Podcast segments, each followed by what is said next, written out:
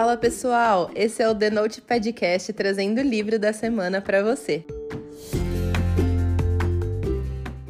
O livro dessa semana é o Um Perfeito Cavalheiro da Julia Quinn. Esse é o terceiro volume da série Os Bridgertons, que a gente está maratonando até o Natal para terminar simultaneamente com o lançamento da série da Netflix, que foi baseada nesses livros da Julia Quinn. Esse terceiro livro foi disparado meu preferido de todos os livros que eu já li da Julia, não só da série Os Bridgertons, mas de todos que eu já li dela. O livro conta a história da Sophie, que é a filha bastarda do conde de Penwood, e por ser fruto de uma relação ilegítima, o conde nunca a assumiu como filha e nem foi um pai presente, apesar de ter permitido que ela morasse em uma das suas casas e que tivesse acesso à educação de qualidade. O conde decidiu então se casar novamente e, infelizmente para Sophie, a sua nova madrasta não gostou da ideia de ter a bastarda do marido convivendo com ela e as suas duas filhas de outro casamento. Para sorte da Sophie, o conde foi firme em relação à esposa e garantiu que a Sophie continuasse morando com eles. No entanto, o conde foi vítima de um mal súbito e acabou falecendo. Porém, ele deixou registrado em testamento que se a madrasta continuasse cuidando da Sophie, ele triplicaria a quantia de dinheiro entregue a ela mensalmente. A condessa viúva acabou aceitando ficar com a menina por causa do dinheiro, mas a transformou em uma criada. A Sophie cresceu praticamente escravizada, trabalhando como louca para a madrasta sem ganhar nada em troca. Quando ela completou 21 anos, a governanta da casa deu um jeito para que a Sophie conseguisse entrar clandestinamente num baile de máscaras super tradicional que a família Bridgerton dá todos os anos. No baile, ela conhece o Benedict, o segundo filho da família Bridgerton, e magicamente se sente puxada a ele como um imã. Na pressa de ir embora antes que a madrasta chegue em casa, Sophie não revela sua identidade ao filho da anfitriã. O Benedict, por sua vez, tenta desesperadamente encontrar Sophie nos dias subsequentes ao baile de máscaras, mas não obtém sucesso em sua investigação. O destino faz os dois se encontrarem três anos depois do baile.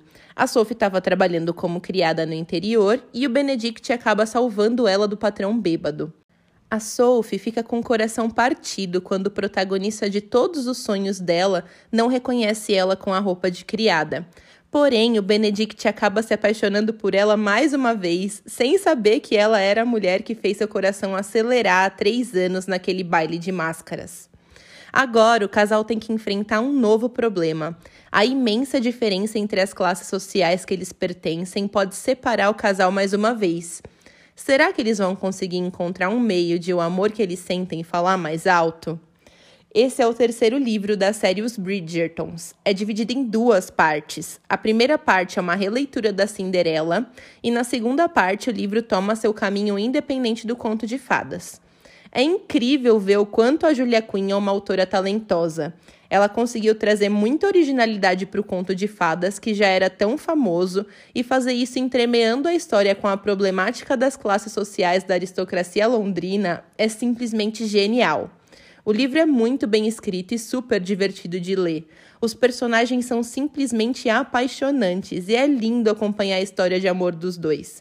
A minha nota para esse livro é 10, com todo o meu coração. Tô muito apaixonada pela história da Sophie e do Benedict. Eles formam um casal maravilhoso e eu terminei de ler o livro com um sorriso no rosto. Foi sensacional. Eu li esse livro na versão digital e o preço dele no Kindle foi R$ 22,41. Vale cada centavo e eu indico muito a leitura.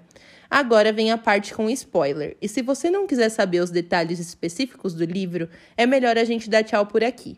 Depois que você lê, me conta o que você achou.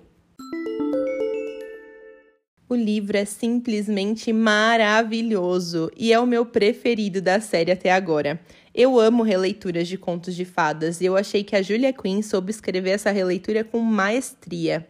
A história foi extremamente convincente e a gente consegue entender muito bem os motivos de a Sophie não querer ser apenas amante do Benedict. Faz muito sentido ela não querer ter filhos bastardos depois de tudo que ela sofreu na vida. Eu amei muito a cena do lago. Ali deu para ver o quanto Benedict já estava totalmente apaixonado pela Sophie e que eles não tinham mais como fugir. Quase morri do coração quando a Sophie foi presa por causa da madrasta. Fiquei impressionada com a forma com a qual a condessa viúva consegue ser tão maldosa. Eu amei que a Violet virou o jogo a favor da Sophie e fez com que o casamento deles fosse aceitável para poder ver o filho feliz. Foi muito legal ter mais contato com as irmãs mais novas da família Bridgerton. Eu já tô ansiosíssima para ler o próximo volume da série que fala sobre o Colin. Eu andei lendo por aí que ele é o irmão preferido da maioria dos leitores. Eu quero saber também o que você achou. Segue a gente lá no Instagram e me conta a sua opinião. Até a próxima semana!